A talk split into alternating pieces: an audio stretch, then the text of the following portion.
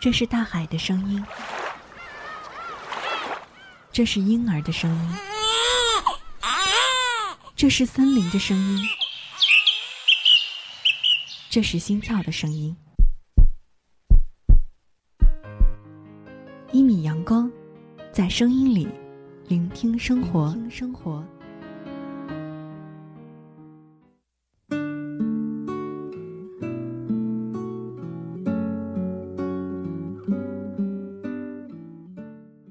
我们从单薄的青春里打马而过，穿过紫锦，穿过木棉，穿过时隐时现的悲喜和无常。如果经历一场耗尽心酸的暗恋，会不会等来一个只属于自己的晴天呢？此刻路过你耳畔的这个声音，来自一米阳光，我是一米。新浪微博听一米，微信公众平台一米阳光。接下来的时间，就把耳朵交给一米吧。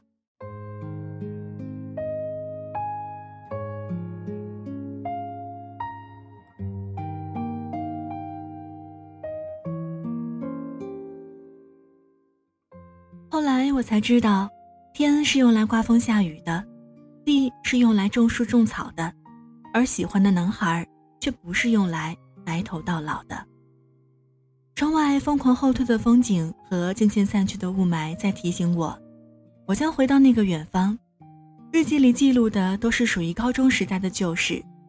生命里太多来去匆匆的人留下痕迹，回忆是尘埃，在起风的日子里被吹起，嵌入每一个发烫的毛孔，仿佛那些和我一起故意绕操场一圈去上厕所的死党还在，而那个偷偷翘课在单杠后面。和朋友玩纸牌的男孩也还在。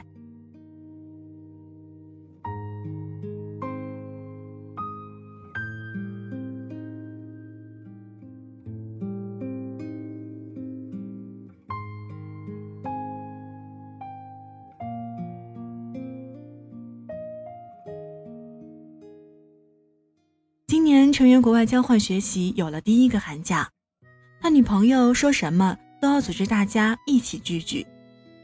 记忆里的陈圆人缘很好，在我认识他的这些年里，从来没有谁说过他讨厌。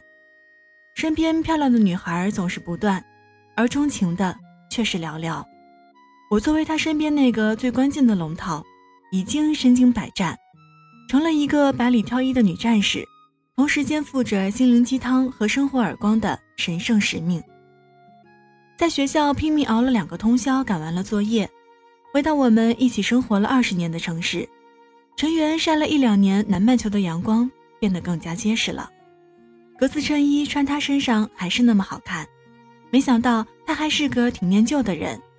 聚会地点选在高中附近的火锅店，桌上的人都是他的哥们儿，有男也有女，男的多半和他打过球，女的全是暗恋过他的。无知少女，几乎所有人我都认识，唯独这个正牌女友，我是真的没见过。陈元点了一桌子的菜，说在老外的地盘生活了这一遭，最想念的除了中文，就是这又麻又辣的涮火锅。说着就往那刚烧沸的红汤里丢羊肉片儿。六月的天气不热，但是很容易就被这热气和辣椒弄出了一身的汗。陈月说：“有一个谜，他一直解不了。为什么当年我从红汤里捞肉，从来带不上花椒和其他零碎的香料？”我冲他笑笑，从锅里捞了片羊肉，一口吞下，又麻又辣。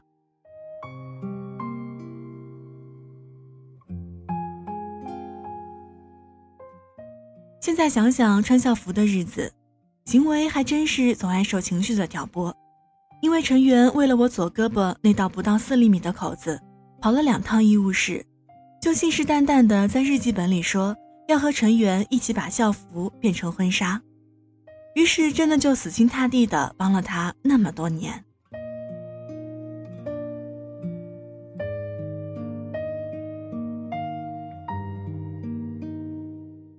二零零八年的陈元是别人的男朋友，而那一年我的特长。可能只有吃。我尝遍了学校食堂里所有品种的盒饭，顺带学校所在那一条街的川菜馆，我知道这很没出息。陈元当年是个看起来特别冷静的人，他女朋友小宁爱吃水煮肉片，他以为我吃火锅从来吃不到花椒，就求我帮他给小宁捞一份水煮肉片。其实我一直没告诉陈元，我不是没吃到过花椒和大料，只是我把它们都咽了下去，一句话都没说罢了。因为这个不怎么好玩的误会，陈元总是一脸奸笑的来求我，顺带露出他的小虎牙。也因为这个，我判断出了陈元是假冷静，真闷骚。所以我经常在周四上午以来例假的名义跑掉最后一节体育课，拿着假条光明正大的去买水煮肉片，然后问老板要一碗热乎的清汤，一片一片涮干净了带回学校，让陈元拿去讨好他女朋友。那时候，我同桌总羡慕我一个月可以来两次例假，而只有我明白，这是我为了可以用不怎么高明的方法，去对付几颗我讨厌的花椒所打的掩护。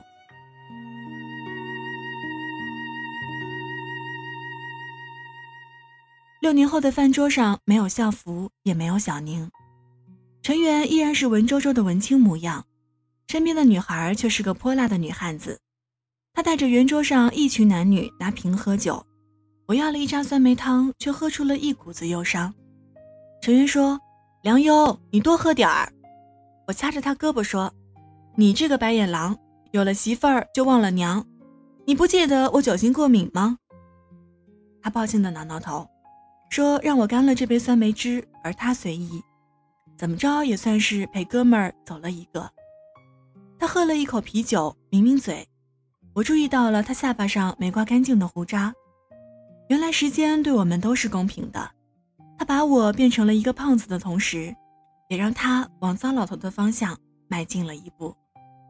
可谁知道，当我们问那姑娘喜欢陈元哪一点的时候，她说喜欢陈元在实验室写报告，几天没合眼，满脸胡渣的样子。当时觉得他特性感，我翻了个白眼。然后就听姑娘用了一个特别惊悚的词语形容那时候的陈元，说什么那叫病态美。陈元说第一次去国外觉得特别孤独，很多负能量没有办法排解，还好有了现在的女朋友，跟着他他也看了不少电影和歌剧，渐渐找到了点儿生活轨迹。我看他们有一搭没一搭的聊，觉得今天的酸梅汤真是酸极了。我把左手搭在成员肩膀上，说：“哥们儿，就因为我这胳膊上那道四厘米的口子，我当定你的开塞露了。心塞时有需要，一定继续找我。”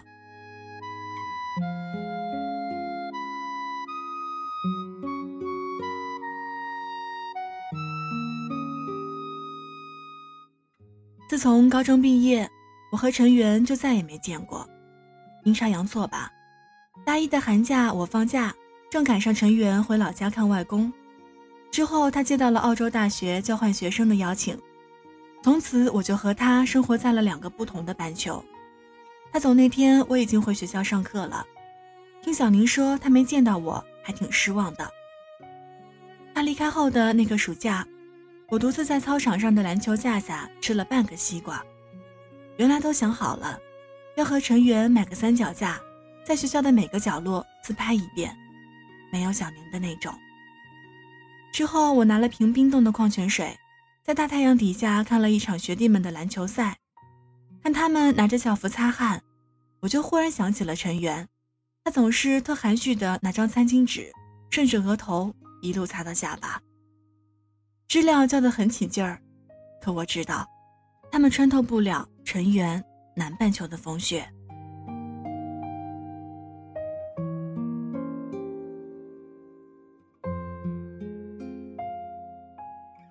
虽然陈元没怎么有变化，但是我变化倒是挺大的。头发留长了想剪，剪短了就想再留起来，所以我头发从没长过肩膀，比过去白了，也胖了。朋友说我这是富态了。陈元一直担心我的终身大事，以为我不谈恋爱一定是性取向有问题。于是我支支吾吾的在 QQ 上对陈元说：“我喜欢上了个男孩，他爱穿格子衬衣，看起来文绉绉的。陈源好像比我还激动，说一定要约他看电影，然后梨花带雨的哭一场。在陈源看不到的电脑那头，我已经快要把嘴唇咬破。陈源推荐我的电影叫《失恋三十三天》，我非要逼着陈源陪我提前预习一遍那电影，找找泪点，让我哭的原生态一点儿。陈源看在我帮了他那么久的份上，勉强答应陪我看一场。于是，在两个半球的我们，开了 QQ 的屏幕共享。可电影演了一半，网络电话那头的他睡着了，所以我一直没找到泪点。也没和其他人看过《失恋三十三天》。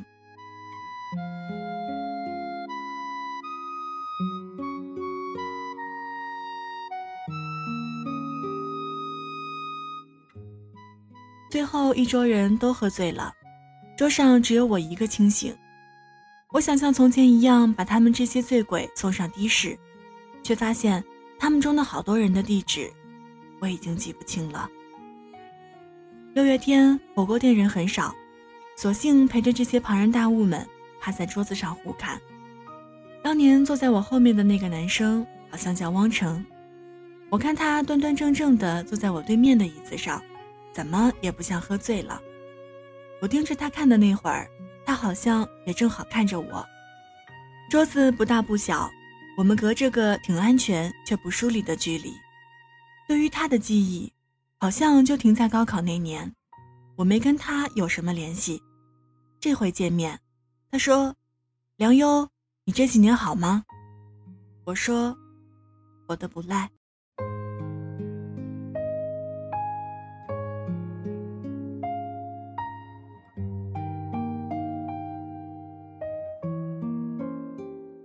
他玩着手里的半张餐巾纸，慢悠悠地对我说。还记得以前手机还没有搜狗输入法，总把你名字发成酱油。后来毕业，我们去海边，陈源用蜡烛给小宁摆了个爱心，是你拿了瓶矿泉水给浇灭的吧？我点点头。这或许是我唯一一次对不起陈源，或许我是嫉妒小宁的。依稀记得那天傍晚的海边，我陪陈源蹲在沙滩上摆弄了一下午的蜡烛和烟花。风吹在陈云的头发上，我踩在软软的沙滩，我很想拥抱他，只是拥抱，而不带有任何欲望。汪成说，他觉得那时候的我特别的带感，然后，我们都笑了。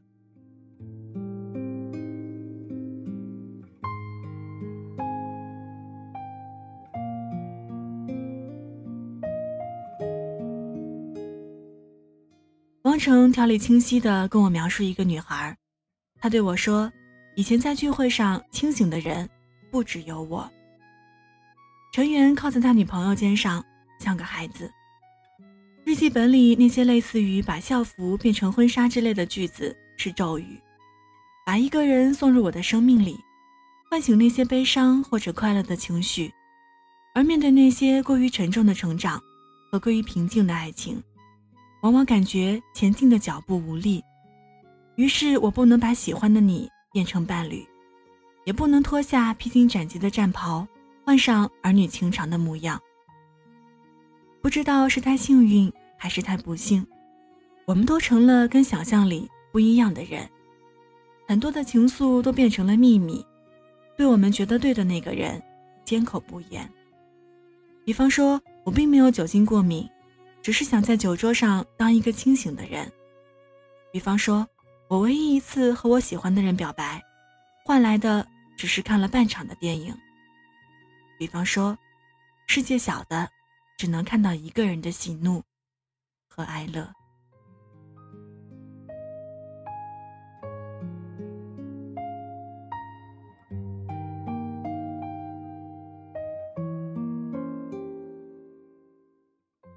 虽然在认识陈源之后，我时常觉得我的生活太赶，其实我明白，这个世界上的种种都是对等的。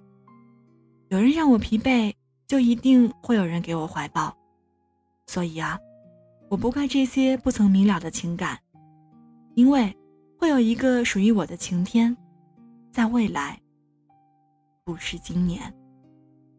未来该很好，若你尚在场。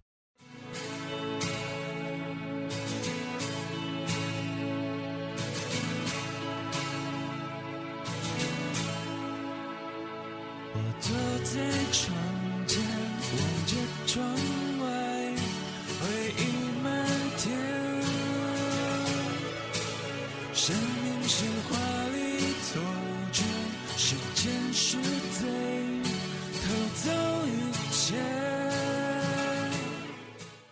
故事到这儿就全部分享完了。我想，在我们每个人的青春记忆里，都一定曾当过那个他的红颜。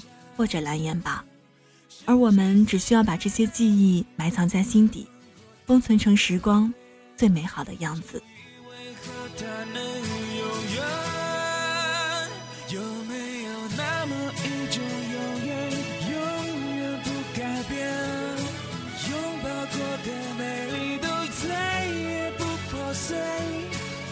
让闲去岁月不能在脸上撒野。让生离和死别都遥远，有谁能听见？以上就是今天的故事有晴天，感谢您的聆听与守候。节目之外的时间，可以在新浪微博搜索“听一米”给我私信，或者在微信公众平台检索“一米阳光”。一是依赖的依，米是米饭的米。如果想要查询节目歌单及文稿，也可以添加到我的个人微信一米 radio，y i m i r a d i o，随时随地期待您的光临。今天节目的全部内容就是这样，这里是一米阳光，我是一米，谢谢您路过我的声音世界，咱们下期节目再见，拜拜。这化成最后一